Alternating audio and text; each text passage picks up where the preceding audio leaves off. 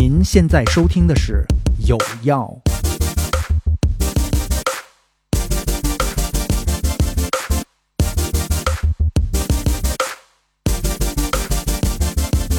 大家好，我是思琪，欢迎收听新一期的《有药》。今天我们的节目邀请到的两位嘉宾，应该是有药节目有史以来最年轻的两位。一位是我的弟弟一丁，是大三在读；另外一位是他的学长孔祥乐，大四在读。他们其实是蛮特殊的一届大学生，因为有四年的大学生活，三年是在疫情中度过的，并且还赶上了其实这几年就业环境不太乐观。正好呢，弟弟跟他的同学这周末来我们家，所以我就拉上他们来一起聊一聊现在的这一代的大学生活。我自己的感觉是跟呃我当时上大学有非常大的不同，所以你们俩跟大家打个招呼吧。嗯，大家好，我是一丁。大家好，我是祥乐。今天本来是你们俩来我们家过周末的，我就拉上你们俩，正好聊一聊。因为我非常感兴趣，你们这几年的大学生活都是怎么过的？嗯，就我觉得，就因为像我是学人文的学生，所以我觉得我的很多的思想其实都是被我既有的一些知识给影响的。就是说我我想引入，嗯，对我大学生活的分享进行一个引入，就是我特别。呃，对福柯的一句话很认可，就是一定要通，就是一个人他想认识自己，一定是来自于，呃，他者的一个映照。然后就是，嗯，我在刚刚进入北大之后，我觉得我对于很多大学生活的想象，包括就是说，在我在北大生活两年之后，我嗯，就是说对我目前所处状态一个认知，其实都是来自于对于前辈以及对于同辈的一些观察。嗯，就是第一点就是说。嗯，我记得我们北大校内有一个呃，就是匿名，就是发帖平台，就是北大树洞，然后里面有一个帖子，它现在的收藏量估计一两千都快有了，就是它的一个内容是一个一八级的一个直博的学长，他可能是已经是上一个时代的人了。他应该是一八年，一八年对你们来说都是上一个时代的人是吗？对啊，我是一一年研究生毕业的，已经是好几个时代之前的。我觉得一八年这个现在就是，我觉得听筒前大家都会觉得已经有点恍如隔世了。对，就是一八年跟现在虽然只有五年，但是当时各方面的情况，呃，就是说社会的风貌跟现在其实都是大相径庭的，就是。呃，那是一个一八年本科毕业，然后留在北大读直博的一个学长，他应该是在二零二一年发的帖，所以那个时候他直博还在读。他当时就是说回忆那个时候的那个时候的北大校园，还没有经历过所谓的校园环境整治，有很多的就是说地上的那种小摊贩，然后呢围墙也没有那么的。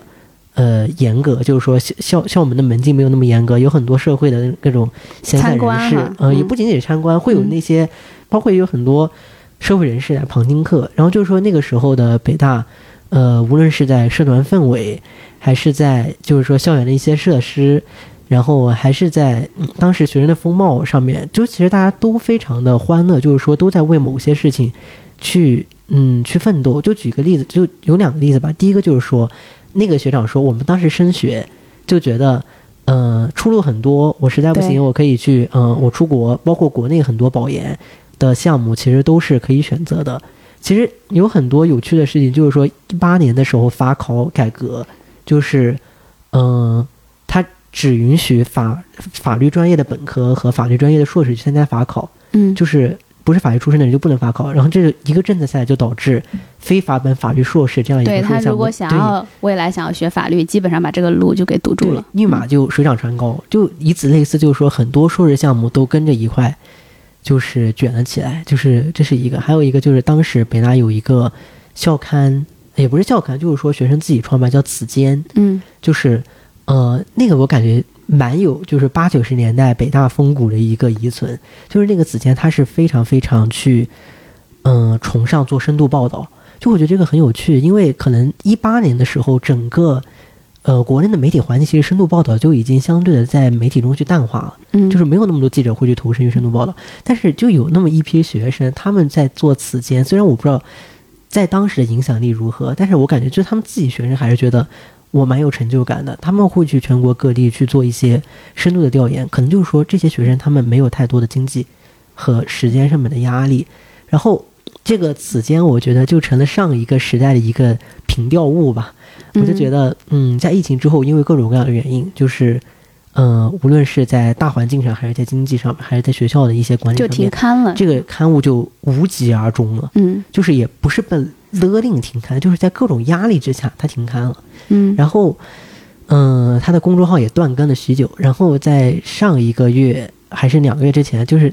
那个公众号说我们现在有复刊的一个打算，然后写了一篇，就是说当时海子海子有一句诗，就是说在。呃，就是一个春天死，呃，十个孩子全部复活，然后当时就是说十个子间全部复活，但是最终也还是嗯也还是没有。没有，但是他就感觉是有一种召唤无意识的感觉，大家都开始疯狂转发。然后我就想说这个的原因，就是觉得当时那个学长他在二二年还是二一年发出了这样一个帖子，去描述一八年的校园生活的时候，大家都觉得哇，我的天呐，就是说现在的一个大学生活，就是那些曾经能够成为这个学长值得怀念的点，在现在的大学生生活中都没有了。就是说，嗯。嗯，打一个比方，就是说，很多人喜欢写日记，或者说现在拍立得一个流行，就是说大家都想去纪念某些东西。对，但是我觉得大家看那样一个帖子，觉得伤感的原因是，可能当我读完四年之后，我已经写不出来这样的帖子了。嗯，但是这个就是我想讲的第二个部分，就是说嗯跟同辈人相比，就是如果没有这样一个同辈人去跟我比，我可能觉得我的大学生活真的很枯燥。挺好的。但是啊有这样一个同辈人去跟我一比的时候，我发现哦，我还是有一些就是啊，你刚刚其实讲到的是前辈跟你一比，你会觉得哦，现在的大学生活好像没有之前那么丰富多彩。嗯，但是如果你跟你的同辈、其他的不同的学校呀比，是不是觉得就还可以？对，大概是这样。嗯对，然后就是像前辈那一些点，我觉得他其实用一句话来概括，就是说，是学生可以去自主的去干某些事情，就嗯，包括我刚刚说到的子监，包括像说的那个升学，他们都是可以按照自己的兴趣，就是说按照自己的一个理想和目标去干相应的事。但是在现在，就是说大家都是就是不可抗力，就是说导致你不能按照你想干的事情去推进，所以感觉大家之后就没有什么可以回忆的东西了。嗯我觉得这个是一点。我刚刚听你在描述一八年学长写的当年大学生活的时候，我能很明显的听出来你的语气中是有向往的，嗯，对，就是很希望能过那样的大学生活。那比如说像我听起来的话，哎。那不是很正常的大学生活吗？我们上学的时候就是这样呀，学校有小摊贩，有卖大口碟的，然后晚上还有市集，或者是不同的，你你可以拿你以前你不想要的东西，而不是放在闲鱼上啊，就是学校里面在地上摆摊，会有呃学生下了晚自习或者是下了课就过来看一看，顺手买一些东西。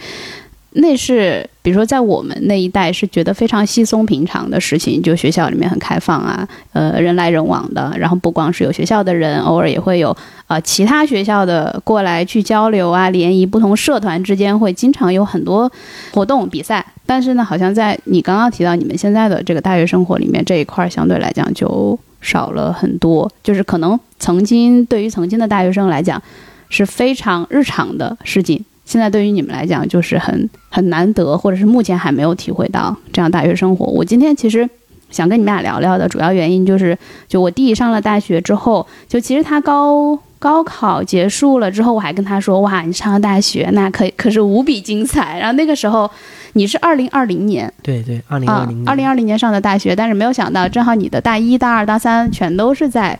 疫情的封闭的这样的一个环境下，可能跟你高中时候想象中大学生活应该挺不一样的吧？对，因为就是嗯、呃我们在高中，像我自己也是来自安徽这样一个、嗯。呃内陆省份，它也不是说高中生活会跟北上广的那种一线城市的高中那么丰富多彩。就大家在高三永远被打击起的一句话就是，呃，上了大学之后你就不会跟高中这样了，就是呃你的生活会自由，嗯，就是你可以按照你自己的想法去做很多的事情，就是这个其实是呃我们内陆省份在那样一个填鸭式教学中所没有的东西。但是、嗯其实也是当时挺期待的，对就是大学很自由的一个氛围。对，然后嗯，就是嗯，我二零二零年入学的时候，其实那个时候疫情还好，嗯就是、嗯，没错，对二零二零还不用每天做核酸。对，嗯其实整个就是生活开始出现混乱的时候，主要是在二零二二年，就二零二一年底可能就有一点点，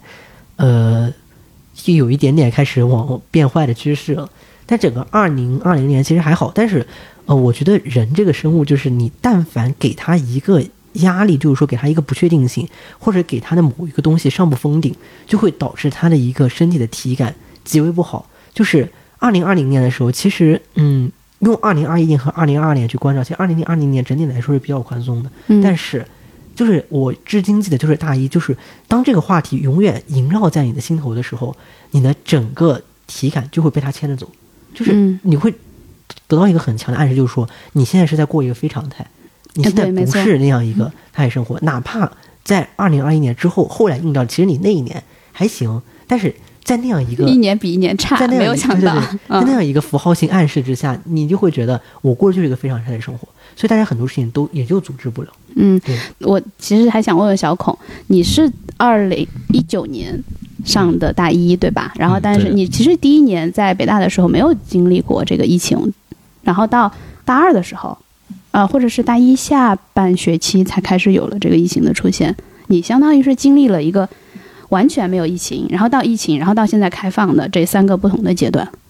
嗯，呃，是这样子，就是我二零一九年入学的时候，我还很清晰的记得，那是二零一九年八月份的十六号，就刚进去第一天，然后我的宿舍门口就有人会敲门，然后派传单啊啊，当当然那些传单是啊、很明显的是校外的啊啊人士所发的的小广告，啊，对啊，而且也是有一些呃特定的意识形态和信仰在里面的啊。然后当时的外卖小哥是可以啊敲宿舍门是不是？啊送到宿舍楼下啊？对送到楼下，所以你会看到这个学校里面有啊各种各样形形色色的人啊，因为那个门禁也不太那个不太严。不太严格。然后呃，我们周末可以去呃隔壁学校啊、可以到啊、别的地方去啊、玩，或者说有更丰富的活动。那时候的人与人之间的交流，或者说啊、学校里面开办的讲座啊、会啊、也是更多元一些。嗯啊、包括也是中外的交流，以及呃啊、不同的老师会啊啊。串访会会来到学校里面去访问啊，等等啊，这样那个时候的校园丰生活还是很丰富的。那到二零年啊、突如其来的疫情呢，确实会改变很多事情。那嗯，但是呢，我也很理解到学校其实还是给我们尽可能尽可能努力去保护我们这些体验啊。嗯具体来说，就是允许我们在呃疫情风控的，就给我们最低限度的疫情风控啊，但是啊、呃只要它符合海淀区或者说啊、市委的一些要求，所以我们学校基本上应该是整个内地呃整个中国内地里面风控时间最短和最少的学校，因为我记得有一次微博上有一个啊、热搜说啊、清华大学进行风控，嗯，然后底下的评论区就说啊你们才开始封控啊，我们都已经封了三年了，是不是？对啊，就是 有很多这样的，那这啊就是一丁刚刚说的，其实同辈比，有的时候觉得自己还挺幸运的。对，那跟同辈比较，还有一个很印象深刻的点，是我们去大连旅行的时候遇到了啊其他学校的同学，然后当我们在讨论和交流当中，才发现原来他们是今年第一次被允许离开学校。那那个时候是二零二一年的十月份，也就是说，他们从二零二一年开学的那一刻到十月份，啊，可能在相当长的一段时间内没有正规的离开过学校，嗯更不用说去旅行了。嗯，但是我就我当时印象特别深刻一点是我们是在大连偶遇到我你的高中同学，同学嗯在那个黑石滩那个景区，然后好家伙，他跟我说，他其就是在二零二一年十一之前，他所有的住校都是从他们学校后山翻出来的，就没有一个正规的途径可以住校，就非常非常离谱。当时听到之后就觉得我的天呐，就是就其实觉得哇，自己好幸运啊对！对是这样的，而且我当时听我弟说，呃，你们还蛮少线上授课的，就是尽量还是保证学生去教室线下授课，跟同学们在一起。对我统计过，我这四年来啊，这四年总共八个学期，那大概只有一点三个学期是线上授课的，那其他的都是能线下授课的。尽管这个线下跟以前的线下还不太一样，但是与此同时，与此相比，啊、比如说香港，就是我的呃高中同学相比的话，他们在前三年的学期里呃受的学期里面，大概只有呃两个学期是线下的。也就是刚好是反过来的，六个中只有两个是线下的，所以那他们的生活体验跟我们的也是不太一样的。嗯，就感觉好像没有太上大学。就像呃前几年还有一类学生，就是原本的计划是高中毕业之后去国外读大学的，结果的确也是上的国外的学校，但是都是在中国上的国外大学的线上课程，而这个时候其实你的那个体验就是大打折扣了，因为你没有体验到当地的文化。只是线上的，就像我们在 YouTube 或者是某一个网站上看到的这种网络视频一样。对，嗯，哎，在今年应该是去年年底吧，或者是今年年初开放了之后啊，你们当时最想做什么呀？就开放之后什么感觉？就是你们终于可以完全的自由出入了。哦，开放之后，那更希望的是出国，对吧？嗯。啊，或者说啊，去。啊，甚甚至是对于伊定来说，可能是出境啊。嗯。然后当时就我们就计划让他来香港一趟啊，然后去我也带他去玩去旅游，那他也实现了这个愿望啊，我也很高兴的带他去啊看出境来到香港这样子。嗯，我记得他当时很有意思，我看我弟发了一个朋友圈说啊，三年我终于第一次来到了清华。原本其实你们这种兄弟学校，然后隔得那么近是。可能在以往第一个星期吧，周末可能就会去转转，但是这个转等了三年。就我当时放开之后，就是，呃，当时是十二月一号开始吧，就是，呃，整体的那个就是各种政策的宣传风开始松动，嗯，就是二二就十二月一号当天的一个卫健委发文，就是，呃，当时就说不再提动态清零，然后就是，当时就觉得嗯。终于要准备放开了，然后直到之后慢慢政策明晰，然后其实当时看到这个消息之后，我觉得对于我来说，我是，嗯，心里面是觉得我的个人生活可能会有所改变，然后事实也证明，就说我可以出去旅游了，嗯，就是，嗯，相对来说可能会宽松一些，但是其实我对我整个大学生活依旧是，就是我真的我现在还记得，我当时并没有觉得事情会好起来，嗯，就是因为我觉得这样一个三年的疫情对于整个大学生的。打击来说是不可逆的，整体的心态上，我觉得就是不可逆的，对对是不可逆的，就是嗯，它是在你的，就是不仅仅是在你对你的当下的一个打击，而是在你的出路上一个打击，就是嗯，我们平常老师上课的时候经常会说，就是人类的经济发展是有上行周期和下行周期的，但是这个疫情它是突如其来一来，在一个下行周期上把人类直接推上，对推到推到悬崖底下，就直接自由落体的三年，就是。然后导致很多事情束手无措，就是说现在一个放开，它其实是，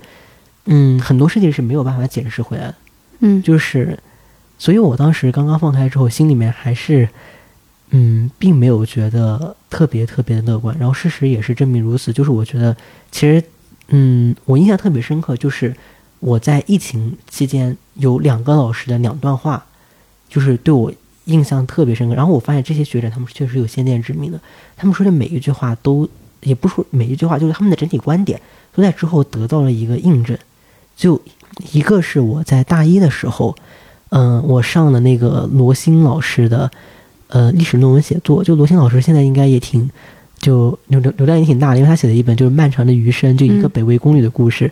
就是从他这个一个学术著作就能看出来，他是一个不怎么关心帝王将相，更关注于古代一些小人物的一些历史。就相对来说，他可能更有一种。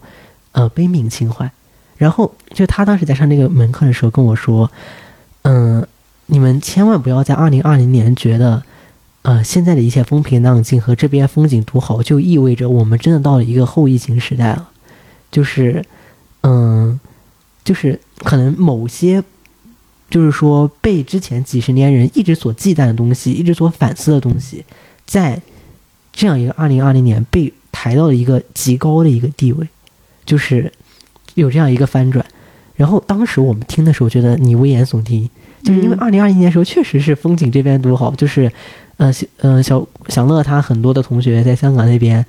就正如他刚刚所说，就是都在网课。那我们这边嗯感觉，对嗯我们是二零二零年，我记得很清楚，四月份嗯嗯，大家可以复工了。可以回到办公室了。但是呢，我的一些美国的同事，或者是欧洲的、日本的，大概在去年年底吧，才开始陆陆续续的回到办公室。之前就一直是居家办公了很好几年。对，然后所以就他当时说的时候，我们还不信。然后之后，呃，果然在经历了二零二一年到二零二二年之后，就发现，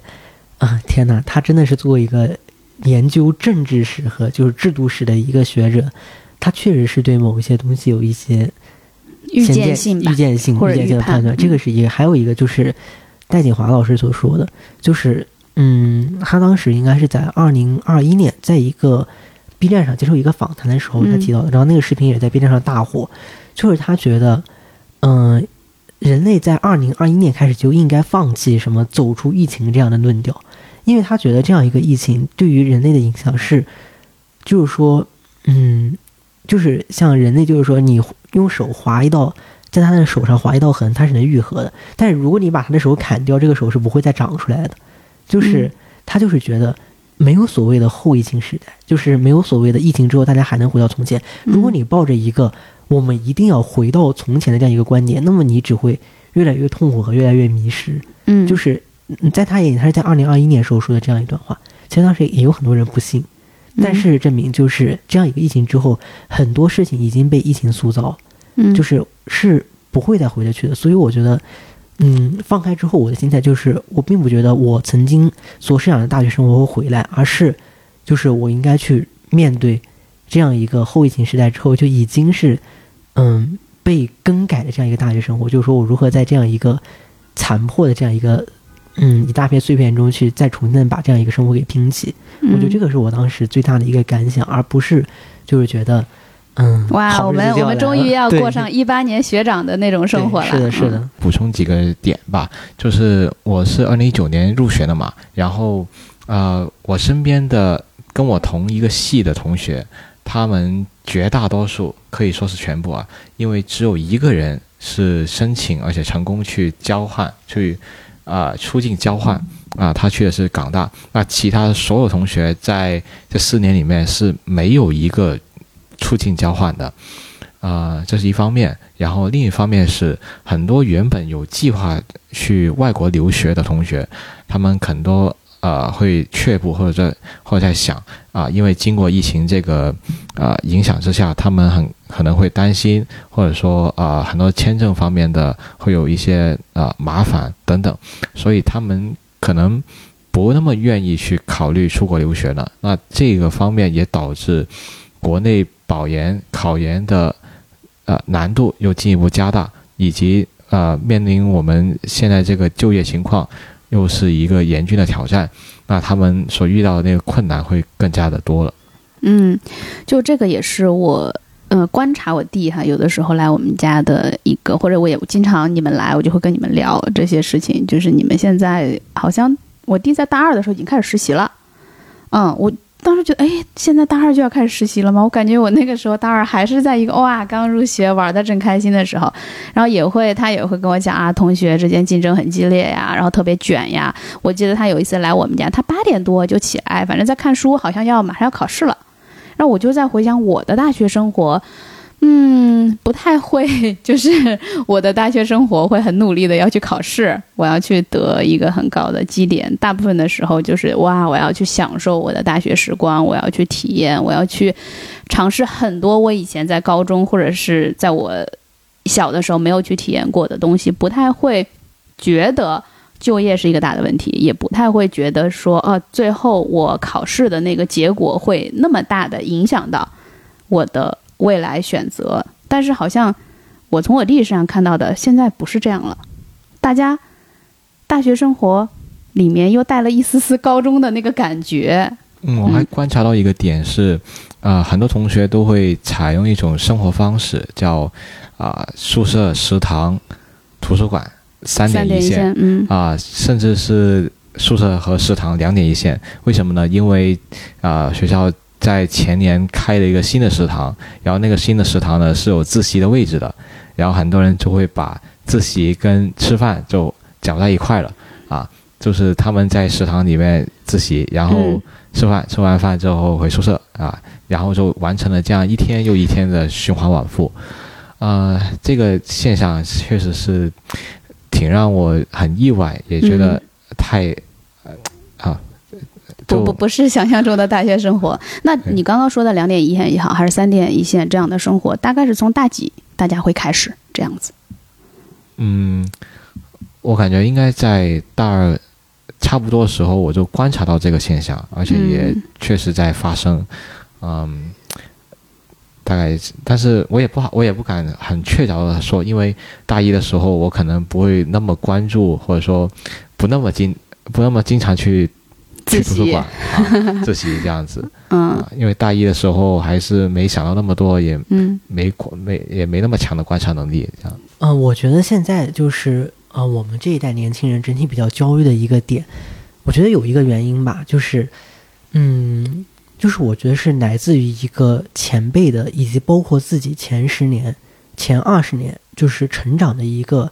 已经不太可能实现的一个期待的一个幽灵式的阴影。就这个，就如果不用这么一个掉书袋的方法去讲的话，具体来说就是，嗯，就是中国的长辈。就包括很多，就是中国在改革开放四年经历了腾飞一般的四十年，然后很多的长辈就都希望孩子是望子成龙、望女成凤，然后，但是我觉得可能是整个呃中国社会也是在现在疫情之后遭到了当头一棒，就是说在这样一个高速发展的阶段中，终就终于是遇到了一段，呃，就是很有冲击的一一段寒潮期。然后，嗯，而且这一段寒潮期它可能是一个结构性的，可能是一个长久的，而不是说，嗯，就是说瞬时的，就是，所以我觉得这一代年轻人一个很大的一个压力，就是来自于长辈一个期望的不能完成，因为好像在之前中国人的固有固有的一个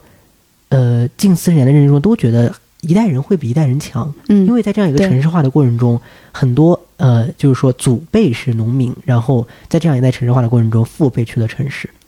这个是嗯，我觉得是第一点焦虑来源。第二点就是说自己前二十年一个希望的一个破灭，就是嗯，这一代大学生，就是我们这代大学生前二十年其实是活在一个非常非常就春风化雨的一个时代，就以至于我这学期上一个传播学理论的课，那个老师可能是个三体迷，他用一个什么样的比方？他说，三体里面三体人有痕纪元和乱纪元，嗯你们欢迎大家来到乱纪元，对就是觉得，嗯、现在，然后他他基本上每一每每上每上课都要就是开始提这个东西，就是嗯，可能大家都觉得现在是一个结构性的一个危机，而不是说一个瞬时性的。然后我们前段时间就是说各种嗯，就是都会觉得，嗯、我只要考一个好大学，然后嗯、呃我之后就会得到一个比较好的一个人生，就会。嗯、因为之前有无数辈的前辈，我觉得包括现在，就是嗯、呃节目的观众朋友们，其实可能都是在那一代那个时代中成长起来的人，嗯，就他们可能都会觉得，就是说，那是一个狂飙突进的时代。但是对于我们这代来说，就没有了。就是我们小时候的某一些呃固有的认知和呃信仰，就是说不复存在了。嗯。然后这会引发一个这一代年轻人被凝视的一个焦虑，就是嗯，刚就近段时间可能很多年轻人在热议孔乙己，包括就是说现在众多的互联网 IP 都会说年轻人现在怎么怎么样了，然后嗯，我之前看到人物的一些报道说什么考研人挤爆香港，嗯。就是呃，就大家都去卷港硕，就是这样的一些都开始去凝视年轻人。其实我觉得这也是年轻人现在遭受一个重压的一个原因。就我不知道这个话当讲不当讲，嗯就是其实我觉得现在这个这一代年轻人，他很多时候一个很大的焦虑点，不是来自于他自己啊不能自洽，而是来自于被上一代走在时代风口上的人的一个反过来的一个凝视。就其实我觉得很多学生不是说自己找不到出路，而是他找的出路得不到承认。嗯，就是他得不到承认，不仅是来自于同辈的不承认，也来自于长辈的不承认。就是说，我觉得，嗯、在过去的四十年中，就是很多就是成功的例子，就是说都浮现在大家的眼前，就是大家都是通过啊知识改变命运，嗯就是说知识就是力量，然后去实现了一个就整体的经济和社会地位的一个跃升。然后就导致了在这样一个过程中，很多人会对符号性的一个呃名头，就是有一个很强的一个执念。这个不仅是呃长辈会对这一代年轻人有所这样的要求，其实同辈之间也沾染上了这样一个固有认知。这这个话其实还是回扣在了我刚才讲，就是说这一代人过去二十年的一个希望破灭。然后我觉得有一个很病态一点，就是我不知道这个是不是对人性的一个不好的推论，就是嗯，有的时候人的快感会来自于看到同行人的，就是陷入困局，嗯，就是就是嗯，打一个比方，就是说，我不知道大家会有没有这种感受，就是小的时候考试，然后呃跟别人一对答案，发现自己错了好多题，结果别人也是错这么多，对对啊，对啊好像反正你也错了，对对对是这样是这样对。然后我就觉得现在就是年轻人在这样一个内卷之下，他有的时候真的是不得不刀刃向内，因为在他没有办法得到一个心理解脱的时候，他就是巴不得看到，呃，同辈人面临某些问题。他明明知道对于一个符号性的一个追求是不好的，是有毒的，但是他还是会去这样去跟同辈人去笑里藏刀式的暗示。就是我觉得这个是现在一个，就是说这一代年轻人在一个整体紧缩的一个。背景之下面临的诸多困局，其实我觉得年轻人是有破局之路的，就是你能够自己实现一个心理上的自洽，就是说，嗯，我甘愿，就是说，嗯，放弃我前二十年的某一种荣耀，去选择一个，呃，一个舒适区，就比如说我去，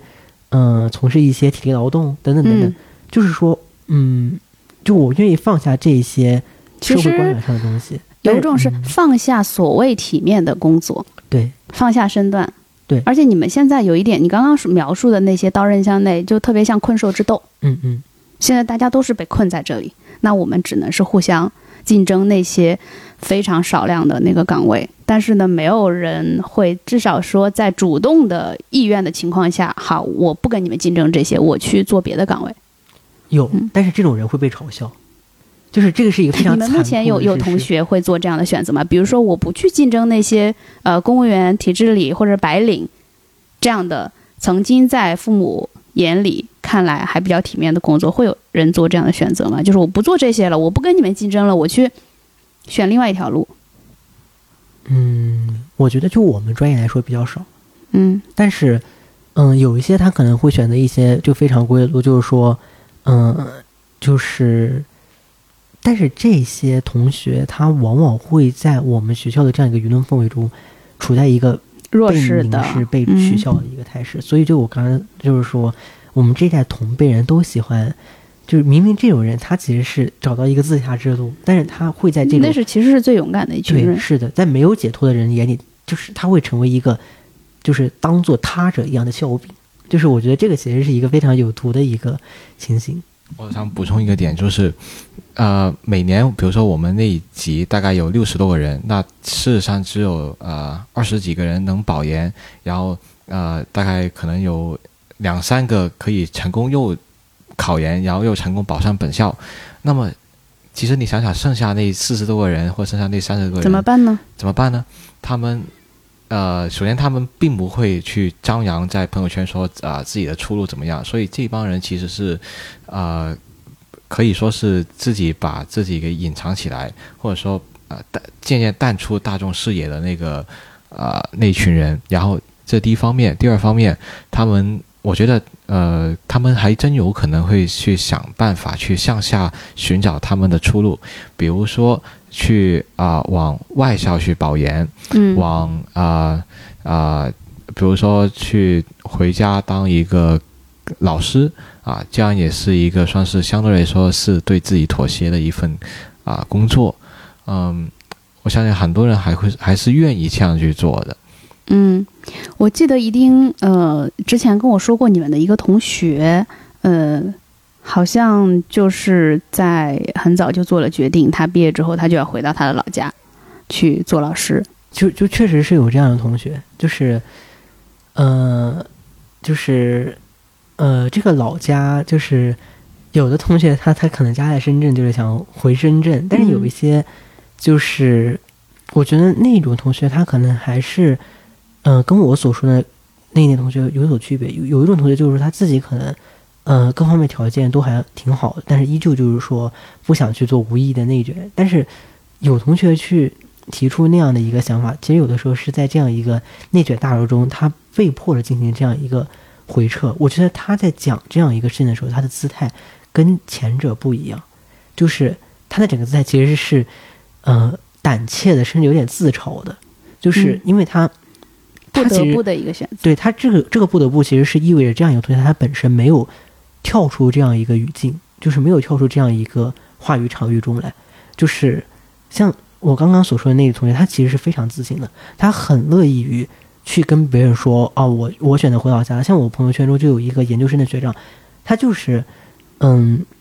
就是很乐意于就是说我打我以后就打算去湖南老家去嗯教书，我觉得这没有什么可耻的，也没有什么，呃，就是说不称心如意的，就是他，我觉得是一个非常自洽的一个同学。但有些同学就是，嗯、包括虽然就是刚刚有提到匿名树洞，但是能够通过他的措辞推断出来是哪个同学，就是，嗯、他在树洞上就是很自卑的一个说法，就是说，我觉得我现在保研无望了，我想回去当老师，呃，但是我现在又没有入党，等等等，会不会难度很大呀？会不会很丢脸啊？然后什么什么的，就是，所以我觉得在现在这样一个环境之下，你一个年轻人他能不能活得自洽、活得自信，完全是看他自己对于某些事情有没有想通。就嗯是，嗯但你说的这个，我总觉得对于大学生二十左右想通这件事情特别难。你别说对于现在大学生想通这件，即便是对于我们这种呃已经工作了很多年的人，你去想通这个，哎，我现在不想去卷了，我不想那么辛苦的工作，然后每天加班，然后我要换一种活法。就即便是对于已经工作很多年的成年人来讲，都是非常非常难的一步。但是现在要让，因为我弟在我眼中总觉得像小孩儿一样，就像孩子一样，就感觉让孩子现在就去做出这种，我不光要做出选择，我还要自洽。我觉得这是一件特别嗯，就就很难去实现的一个事情，让让他们自己去想通。而且这个时候你能不能得到家里人的支持？就一方面是自己能不能自洽，还有就是身边的人怎么看你，你家人是不是支持你？哦，回老家，比如说有的时候如果父母比较反对的话。那对他来讲是一个更大的打击的事情。父母也许有的父母会觉得啊，我啊辛辛苦苦的养育你，然后你好不容易去了北京，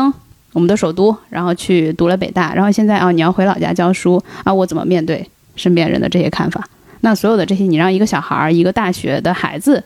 去达到这种自洽就很难。嗯，对，就所以我觉得现在，嗯、整个高校的一个氛围的沉闷，其实也不仅仅是某些呃外部原因，其实有的时候更多是内部原因。就是说，很多学生已经很疲惫，没有那样一个时间和精力再去对自己进行一些发展。就包括我自己也是这么觉得的，嗯就是说，嗯、很多我觉得有趣的东西，我想尝试的东西，其实现在都很难再做下去。是，就是像我自己，就是，嗯、我大一的时候我进了北大历史系，然后我们这个专业是一个特别特别学术的专业，嗯、老师的导向们都是很建议学生去做学术，也没有，说实话，换一个话说来说，就是没有什么就业引导，他就是觉得你学历史就是应该做学术的，嗯然后。这就导致了我大一的时候，经常跟我姐姐信誓旦旦的说，我觉得我以后可以做学术，但是很嗯快就会发现，就是学术这个东西，它是去挑战人类知识的一个极限，它真的很难。然后，嗯，就觉得不行，我要去就业。对，然后那个时候我弟说：“哎呀，我感觉我不是一个特别勤奋的人。”他说：“嗯对于历史这个专业来讲，勤奋非常非常重要，可能不像有一些专业天赋很重要。”但是历史这个专业就是你的汗水，就是你的努力，你比别人多看了多少的史料的东西，你做了多少的研究。如果要去走，呃，学者这条路的话，就嗯也很难。对就我觉得学术这个东西，天赋肯定是必须的，但是在有一些学科之中，天赋就能胜过所有。你只要有天赋，嗯、哪怕你不那么努力，你也能够得到非常好的一个学术成果。就比如说文学，你可能就是说对于某些文本有一些独到的感受，嗯你不用看那么多文本，就是能说出来。嗯但是像历史不一样，哪怕你有很强的一个问题意识，很强的一个去发现前人研究的一个呃那种火眼金睛，就发现前人研究漏洞的一个火眼金睛，但你如果没有看过史料，没有相关的材料去佐证，那么你的这样一个天赋其实就是枉然的。所以说他的这个勤奋因为是一个你需要你需要大量的论证，对对，嗯。是一个必要条件。然后我就觉得，我好像不是一个嗯勤奋的人，对对我从小就是一个 对，投机取巧型的是我。我我我弟呢是一个典型的就很聪明，但是呢绝对不是一个就是说会特别的死读书，然后我每天把我所有的时间都放在学习上这样一个人，因为我感觉在我弟的精神世界里面就是非常丰富，因为他需要去探索世界很多，因为好奇心很重嘛，就要去探索世界的方方面面，但是。就这样的一个个性的你，比如你要你要去找好吃的东西、好玩的，然后去不同的地方。那这样一个个性的你，把你放在一个学术的氛围当中，你是需要放弃很多东西的。你要放弃你其他的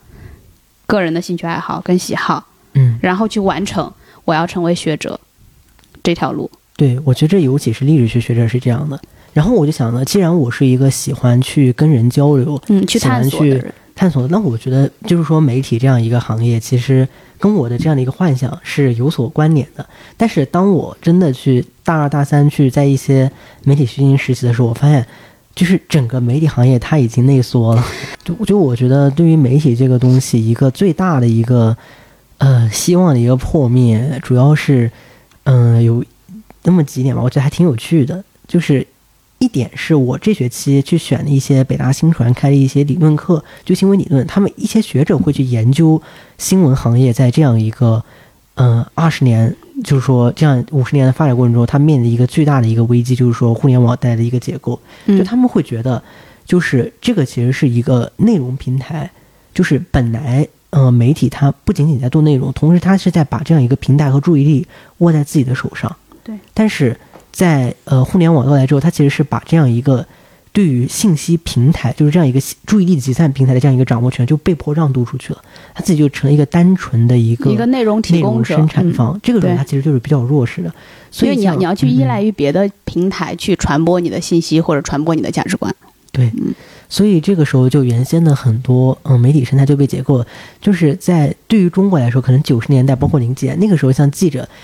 呃，就大家会觉得。嗯，收入也还是可以的，然后再加上社会地位也很高，同时呢，就是说，常常被称为无冕之王吧？对对对，嗯他就有种呼风唤雨的感觉，就是说他能会对社会造成影响。他身上就是大，就是大义在肩，然后就说呃铁铁手担道义，对，住。其实是有对理想的。我是二零一一年进入到媒体行业，正式的成为记者、主持人。然后那个时候，我感觉我赶上了一点点的小尾巴。当然，我肯定是没有赶上。呃那个传统媒体的黄金时代，但是呢，还是赶上了后来一点点尾巴。在我的当时工作的过程中，刚开始学习的过程中，就是有认识很多很多在那个年代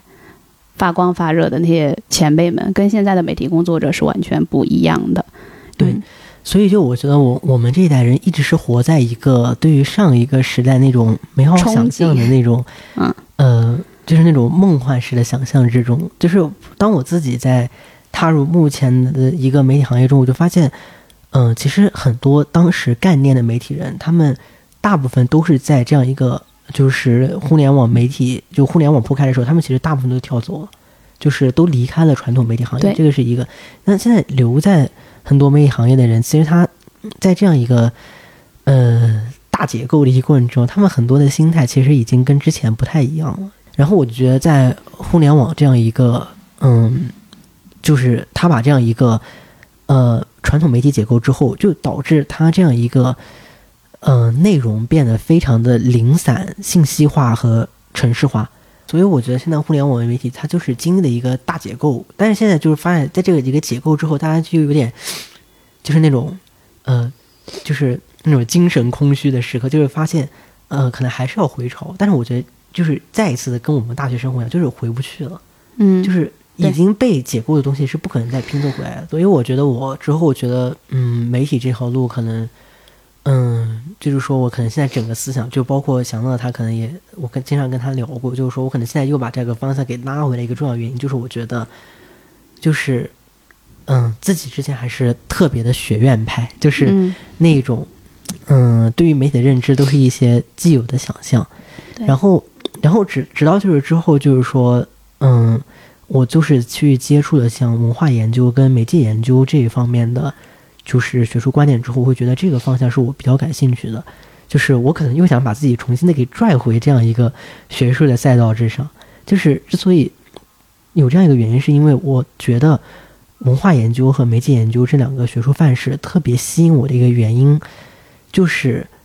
它不是一个单纯的老学究式的考证，它是有一个非常强的一个社会责任感。就是文化研究和媒介研究这样两个，呃，当然媒介研究是文化研究一种，我就直接就说文化研究吧。嗯就是就文化研究，它的老祖师爷们是当年就是一九六十年、一九六零年代，像西方一些西方马克思主义学者，他们继承了马克思的平等的一个思想衣钵，然后继续去扬弃和批判马克思的理论。他们就觉得，呃，我们的学问就是说，比如说我们对青年亚文化的一些研究，就是说对于呃媒介本身的某一些批判性探讨，就是包括就是说，呃，对于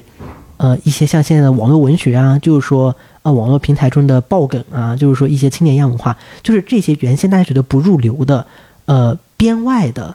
呃，话语之主流话语之外的东西，但是这些在文化研究的眼中，他们是人的某种无意识的表达，他们是想将这样一种话语把它进行一个整理，因为它在主流话语之外，嗯就是说想把它进行一个整理，然后说，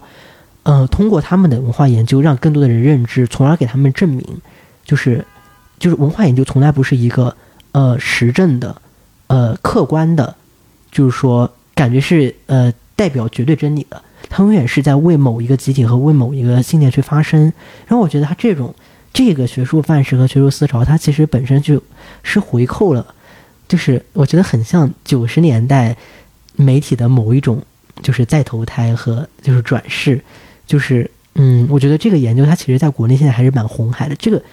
就是这个研究，它其实现在在欧美那边已经是过风了。嗯，就是文化研究，它在六十年代之后，在欧美和西方大行其道，就是它之后也被纳入了就是很多的教育体制中来。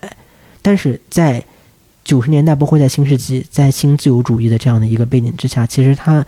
因为它其实是蛮反体制的，就是蛮反建制的。然后它现在有很多资金短缺，就是、所以现在在西方来说，它又陷入了一个内缩。但是在中国，它这样一个东西还是蛮红海的，因为我现在是觉得我们这一代年轻人有很多的，就是无意识式的症症候式的那种呃矛盾和就是困困难，但是这就集中表现在现在很多，当然我觉得可能很多成年人不会特别关注，但是这这些在青年人中很流行，就是各种发疯文学，然后就是在宿舍养纸狗对，我也看到一些同事会买一些发疯文学的小贴纸贴到。当然，买这些发疯文学贴纸的都是非常年轻，刚刚对对对，踏入到职这个场的年轻人。他他嗯肯定是反映了很多现在年轻人的一些对一些心态。所以我觉得，就是之所以自己又想回到文化研究这样一个学术赛道上的一个原因，就是我觉得我可能一直是对人本身沟通的情感，包括对文本有自己的一些嗯洞察力吧。所以我就觉得我非常乐于去为，就是说，嗯，就是去走这样一个赛道，去嗯做一些这样方面的研究。当然，这个研究就是说。像我刚刚所提到戴锦华，他其实就是一个文化研究学者，他嗯不仅仅会局限于课本和就是论文，他会非常乐于在一些公众平台上去发声。但是，嗯、他的发声跟单纯的媒体不一样，他会通过某一种仪式化的，就是召唤，就是说呃我以一个学者的身份出现在大众眼前，这其实为我架起了一个天然的保护伞和屏障。并且我的某些声音可能不一定能被公众接受，但是我可以通过这样一个话术来保证我的传播，而不是跟传统媒体一样被解构。嗯。所以就是说我三年兜兜转转回来，现在又想到我是是不是要往这条路上面去嗯，尝试尝试，但是我又依旧觉得就是还是有蛮多挑战，但还是有短暂挑战跟犹豫吧。短暂的还是获得了，就是就是最起码对我读研究生来说，我找到了一个嗯自己用三年时间去探索过来的一个觉得可以尝试的方向。所以我觉得我大学三年虽然也是在跟着那一些内卷大潮一起卷，嗯，但是我就始终还是保留了自己对于自己嗯灵魂和某种就是精神向度的一种嗯自我保护吧，就是嗯，就我觉得嗯，我可能还是没有在这样一个内卷大潮中彻底的，就是说把我自己这样一个人给对卷进去给和符号化，对我是这么觉得。我们之前一直想聊一个青春期这个话题，嗯你刚刚讲到的，从呃，你这三年的自己对于自己未来选择的变化，我觉得正好是我对青春期最向往的东西。就是虽然很迷茫、很迷惑，但是永远在尝试和推翻，然后再去重建一个新的选择。这个就是我觉得就是青春期特别宝贵的东西。你一直在尝试新的东西，不要让别人告诉你，你的长辈告诉你，甚至是我。作为姐姐，告诉你哦，你应该要怎么做。我记得你大一跟我说走学术的时候，特别特别支持你走学术。后来你跟我说你要做媒体，我一直就拦着你做媒体。我觉得嗯，不要，你好好再想一想。但是呢，其实你就永远不要听任何人告诉你你要该怎么做。然后你可能到大三、大四，我当时就跟你说，你可能明年、后年你又有新的变化。你所有的观点，因为你自己的体验是别人无法代替的，然后以及你自己的见解。有可能明年，也许你就再换了，但这就是青春期，我觉得最宝贵的东西。哎，小孔现在跟你其实有一点点不一样啊，因为你现在在大三，你还有一年的时间可以去选择，然后小孔现在已经是大四了嘛。嗯嗯，我的选择倒没那么的复杂和曲折是吗？对，但是我对于这个世界的很多理解和想象，倒是经历了一轮又一轮的推翻和重构，嗯。在这个大学四年里面，可以说我大一刚入学那一年是遇到了啊一个中国蒸蒸日上的一个或者说经济也是啊可以发展到一个相当于一个顶峰或者说那个增速最快的那个时候，就二零一九年啊，但是随着后面呃出现了一系列的变故啊，包括嗯一些。新闻或者说一些呃这个世界局势的动荡，以及再加上我在学校里面学到的啊那些西方政治思想史等等啊各种各样方面各种各样的呃东西都形塑，在进一步的形塑我的价值观啊在大学这四年里面可能是颠覆人生价值观或颠覆过去十几年来建立的。啊，一些行为的啊啊，或者理解世界这个范式等等。另一方面，也并不是完全的啊否定，因为在啊比较和那个重新理解的过程中，啊，我会发现没有一个地方是啊完美，或者说啊那么的啊理想啊，应该说没有一个地方是天堂吧。嗯啊嗯，所以。这个也是我在大学里面一个很重要的感受啊。另一方面，关于我的那个啊就业发展或者说那个啊方向的话，啊，因为我是香港的香香港同学的身份，所以很多啊，所以会有一些政策上的便利。嗯，当然我。当时在备考这个研究生的过程中，我也是费花了相当大的努力的，也是就相当于是闭关的一个月去啊重新去复习或者说认识那些知识啊，最终也是比较顺利的啊，也是非常幸运的去啊保上了研究生。嗯，啊对，这里啊，其实要恭喜小孔啊，我们要今天晚上要去庆祝一下，是你的庆功宴，就是他现在已经通过了两个。嗯，我我现在真工作久了，我差点脱口而出两个部门，就是两个学院的，其实是两个学科的这个研究生的考试。然后现在就是选择权是交给你的，你要去选择我要去哪一个学科，对吧？对，是这样子。啊，有选择总是好的。对，所以也是真的非常感非常幸运，就对于这些，嗯，但是对于我的同龄人来说，他们可能面对的那个风险和挑战。啊，会更大一些，啊，所以，嗯，大家的日子都都很艰难啊。对，不过呢，但我我感觉我看你们俩的生活啊，好像虽然总是大家想起来这一代的毕业生，或者是这几年的毕业生，都觉得哎呀，毕业生太不容易了，这几年的。但是我感觉你们好像也还是依然能从啊听起来很艰难的这个里面找到生活的乐趣。因为我们俩算是呃同学里面比较爱玩的，爱玩的啊啊不是常态是吧？我看你们也经常出去，这还真不是常态。很多同学是，呃，这四年来可能甚至连到过学校北边，就未名湖以北的那些地方，那个次数可能只有一两次这样子的。就即便开放之后嘛，也不太说周末呃去转一转樱花开了，因为我我弟他就是还。蛮爱出去玩的，樱花开了，哪里花开了，我们要去哪玩儿，他都能计划的好好的。他虽然这几年疫情吧，但我觉得他在国内基本上也跑了不少地方，能去的也全都去了，对，呃，就很多同学不是常态。嗯，是不会去的，甚至嗯甚至连学校里面，呃，可能只有一两公里远的一些地方，校内啊都啊不会去，还是我刚才所说的那种三点一线的那种生活，呃，就把大学过成了高中的那样样子，所以也是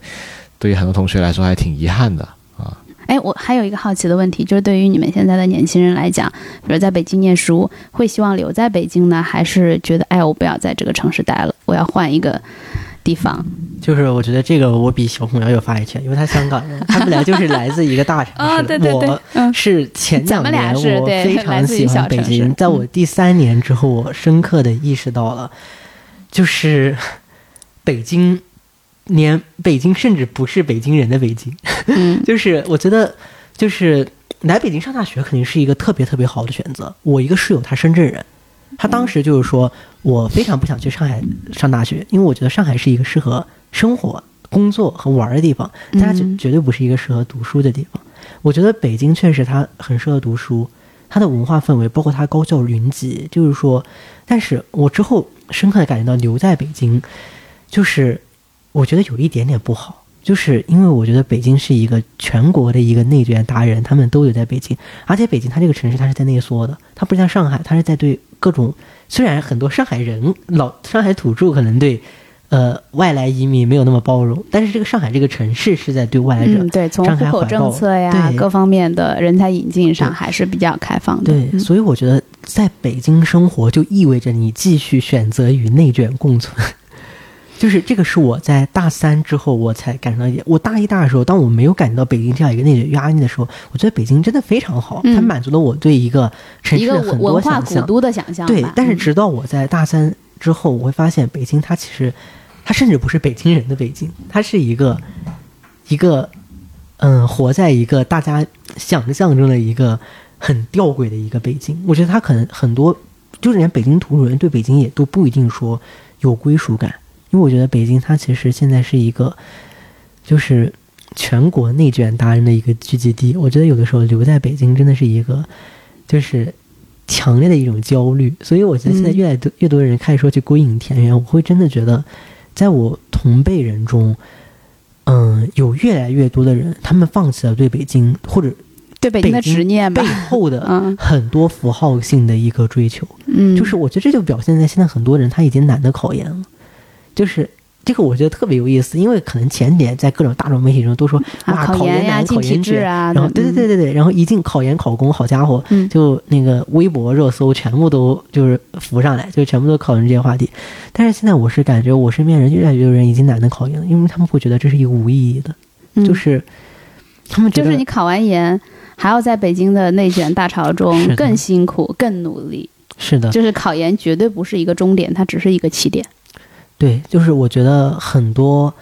嗯、很多人他们确实是在，嗯，就是思考这样一个问题，就是说，包括像考研，你其实学的很多知识都是非常非常无用的、枯燥的、单调的，就是为了那样某一个符号性的特征去奋斗，但是你最终得到的结果是这样一个回环的继续。所以我发现有，确实我身边有越来越多的同学在考虑，就是说我索性不跟你玩了。就是嗯。我的一个室友，当然可能有的人会觉得何不食肉糜，但是其实我不这么觉得。我觉得他其实是一个，就是获得一个自洽的一个人，就是他是深圳出身，他周围有很多人也很优秀，就是包括在国内国外，他的很多高中同学，但是他自己就非常乐意，就是说我考上北大了。我就我我就觉得我可以了，我并不会觉得说考上北大是我一生最大的一个荣光，这是一个很可耻的事。我觉得我一生考上北大是我最大荣耀，我觉得没有问题。他就甘心就是说，哪怕我大一绩点不行，我大一、大二、大三我就好好嗯正常干呗。然后实在不行，我就通过学工保研，也也有各种各样其他的赛道，就是说，嗯，我最终就回去当一个老师，就去深圳，因为他自己深圳户口，可能回去当老师容易一点。就他就觉得。我回去当老师，反正你很多自媒体都嘲笑我，就什么深圳中学都已经要能造出芯片了，全都是各种各样名校博士顶配，他觉得没有什么大不了，他并不觉得就是说被凝视是一个，嗯、就是说，嗯，他觉得很不解的地方。我觉得这个时候越在一个就是时代紧缩的一个背景之下，我觉得越需要一个人他自己内心能够强大，因为嗯这样一个时代的背景，它其实很多压力都来自于他人对你的一个凝视和压力。我觉得，如果当你自己真的对此就是说能够放弃，就是说能够不顾及的时候，其实你就是说有一种把这种人回踹了他们一脚的感觉。就是说，当你真的活出了他们想要的生活的时候，其实对方也会破防的。就是当然，对，当然，对其实很多留在北京的，那常常也会羡慕那些离开了北京的人的生活对。是的，是的，呃，因为在以前很多年前，呃，如果你是在北京读大学，那基本上不出意外的情况下，都一定会留在北京的。然后好像哎，你们这一代就不是这样了。对，因为我觉得北京现在已经不再是北京欢迎你了。嗯，对 对，所以我是真的觉得，我们这一代年轻人，他就彻底的分化成两种，就是两两类人。一类人可能还是在这样一个内卷大潮中是去继续卷。其实我真的觉得他们挺痛苦的，就是无论是在学术赛道上卷的，还是在工作赛道上卷的，就我真的觉得他跟十年前不一样。就是十年前你这样卷是有一个结果的，但是十年后的今天，就是我我特别心疼我，就是很多我呃，当然我说我心疼，这也是一个非常。呃，会被人唾弃的说法，但我可能就姑且用这样一个说法来吧，就是我的意思就是说，我我特别心疼我的一些周围的同学，他们在努力的卷历史学的博士，但是最终可能迎接他们的也就是像，呃，首都师范大学，嗯、就是说上海师范大学这种非二幺幺的这种学校，他们之后可能去找教职也就仅限于此了，就是说，嗯，这是他们卷十年的结果，就是。嗯，就是，所以我有的时候觉得，当然，就我觉得是，如果你是一个，就是说我能够接受这样一个结果，我去去走这样条路，我觉得是很好。但是有些同学他真的是，就是说心里面拿着一个，呃，我要留北大，我要留本校的这样的一个抱负，然后去疯狂的卷，最终发现有落差，这个时候他肯定会精神很崩溃的。所以我就是觉得，嗯，现在的同学有两路，就一种是他能够找到一个精神自洽，认为活在当下，为自己而活，为自己的几十年的生命而活。这是一种同学，还有一种同学，他可能是更愿意去追求某一种符号性的东西。但他嗯两这两拨人，他其实是互相看不上就是一方嘲笑另一方。就所以，我现在就觉得，嗯，我感觉以前的年轻人很统一，他们天天就是说讲代沟，然后就是跟老年人去 battle。但是现在的年轻人，他就开始现在是互相 battle 吧？对他就是互相开始 battle，、嗯就分成了这么两拨人。其实我觉得我倒没有评价这两拨人中任何一拨人的资格，因为我就是我感觉我两边都会横跳一波。而且你两边也都不太是，我觉得都不太像你我。我两边都会跳一波，就所以我就觉得，嗯，就我自己也是一个蛮矛盾综合体的。就我觉得现在的年轻人，就我觉得无论如何还是就是自己的心灵上要有一个想法和依托，就一定不能随波逐流，就不像以前，因为以前在蛋糕不断做大的时候，你随波逐流也会有一个很好的结果，就是大家哦，大家都也会也会分到一小块，对，嗯。都往房地产去投钱，你跟着一块投了你就赚了，就是说大家都觉得是对的路，就大概率会对，但是现在不一样，所以我觉得与此就是说去嗯、呃随波逐流，还不如就是说为自己的某一些看法而活。而然后我觉得现在其实越来越多的家长是嗯、呃愿意就是说为孩子妥协的，对，其实现在的家长比以往对孩子的选择的支持会更包容了。对，嗯嗯，但是我觉得这可能也是个群体，但如果这样一个群体论断落在每个个体上，也是一个蛮大的一个压力。就很多家庭他可能确实是嗯比较保守，或者说确实对嗯，或者是本来就有生活上的压力。对，我觉得这些都可能存在，所以嗯，我觉得也很难一概而论。就是毕竟北大还是一个象牙塔，它的很多，就包括现在很多北大的北大的教授担忧，来北大的学生越来越多的是城市里的学生，越来越多的，嗯。尽管现在有农村专项计划是在刻意的去招一些农村学生，但这些农村学生来到北大之后，成了北大的那种成绩正态分布的垫底的同学，就是北大就是说八十五分以上的优秀分只能占百分之四十，剩下的百分之六十是得不到八十四分以上的高分的。但那些同学因为自己先天的一些就是教育上面，他跟应用城市会有区有些差距。他就被迫的成为这样一个分母，但是他们又没有办法得到一个疏导和排解，所以我觉得，与其发疯文学，就发疯文学最起码还有表达，这些失语的同学才是目前我觉得在现在的大学生大学生中最应该得到关注、最应该得到关怀和最应该得到看见的群体。对，这是一群目前没有被看见的群体。我甚至觉得现在很多就是去凝视年轻人的人都没有凝视到他们，因为他们嗯甚至无法发声。你看，大家凝视到的还是哦，考研的、出国的、找工作的，对但是有一部分人他是没有选择的。嗯所以我觉得，就是刚刚讨论的几波同学，这一波同学我才是觉得是让我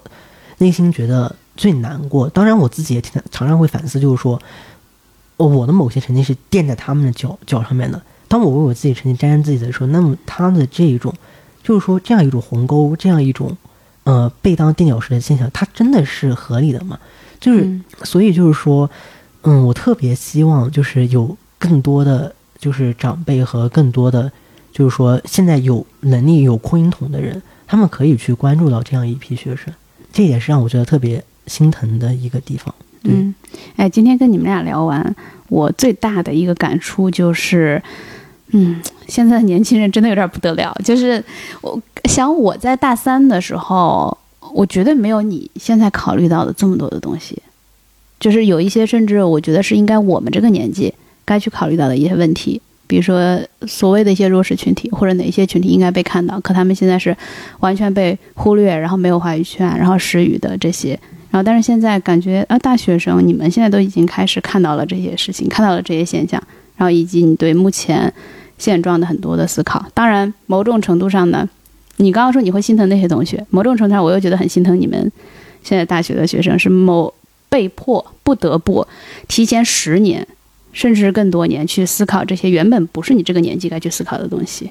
就是原本就是像我们以前一样开开心心的过完大学生活，哎，毕业了再找工作呗，甚至还可以 gap year，对吧？对我就毕业了之后，我就先休息几年，或者是出去玩几年，去哪儿当去非洲什么做几年义工，然后去澳大利亚做几年义工，我再去重新找工作也没有什么大不了的，因为那个时候 工作特多，对，然后那个时候我们好像觉得，哎，反正我未来可能要几十年都是在上班的工作的，我为什么一毕业就要去工作？那我还是毕业之后去做一点，比如说做背包旅行啊，当背包客，然后去其他地方打工。我又不是找不着工作，那时候是有那种心态，啊就是我就算玩个一年两年，我依然也能找到一份工作，找工作也没那么难嘛。所以当时是那种心态，不会说在大学时期有你们现在这么深刻、这么深入的去剖析自己，然后剖析现在这个社会，然后我们要该怎么办？我们这个迷茫、我们的困惑该怎么去解答？但是现在就是在这个年纪，我弟应该是刚过二十岁吧，对吧？刚刚过二十岁，你就你已经考虑了很多，至少我我们以前这个年纪不会去考虑的东西。好，今天谢谢一丁跟小孔来做客有药，相信我们应该有蛮多听众是想要听到现在年轻人的想法、年轻人的声音的，因为我们真的离年轻的或者你们青春期的这些学生太遥远了，就太远了。我们看到的、听到的都是同辈人的声音，很少会听到你们现在的声音。好，谢谢。其实我也特别想，就是能跟长辈们去交流，就是因为，嗯、我觉得晚辈们他们就现在就很多时候都是对于长辈有一种胆怯和一种尴尬感，就是说，呃，我不太敢敢跟长辈交流，对，所以我就刚刚听姐姐说，就是希望晚辈能够，呃长辈能够听到晚辈的声音。其实我觉得，就是因为像沟通和误解，其实我觉得这个是人类社会的一个母题，嗯。就是人类历史上很多的一些矛盾，其实都是来自于沟通不畅，就是他们我们不能跟三体人一样直接脑电波交流，嗯。所以我就是也特别希望能够通过有药这个节目去看到很多就是呃长辈们他们对于晚辈的一些看法，因为可能这些看法对于晚辈的成长也是嗯。特别特别重要的。对，你就我记得我在你这个年纪的时候，特别希望我能遇到一个人生导师这样的角色，就 mentor 这样的角色，他能呃不是说他要告诉我该怎么办，而是能给我一些建议，给我一些引导。我记得我当时是有这个想法的，但是有的时候作为一个长辈。呃，他会觉得说，嗯，我不能告诉年轻人该怎么做，因为他们的路要他自己探索，而且很多时候呢，他会对于长辈讲的一些话，有些孩子会有反感，就会觉得啊，比如说你告诉他这个不能这样做，但是他一定要自己去撞了南墙，他自己才会回头，因为他没有去体验过，我不知道这个会带来什么样的后果，我一定要自己去去试一试。但是你刚刚讲的那个，让我有一个新的对于我们节目的想法，嗯，我觉得也许未来有要我们会开一个系列，就是呃多请一些，就是你们现在这个年纪的。不管是学生也好，年轻人来去讲一讲他们的东西，借由我们有要的这个平台，能让更多的稍微年纪大一点的人能够听到现在孩子到底在想什么。嗯，我觉得今天这个节目是非常有意义的，就给我感触也很深。谢谢，我们去一会儿要去谢谢姐姐庆功，我们要去庆功宴了。嗯，拜拜。拜拜。拜拜。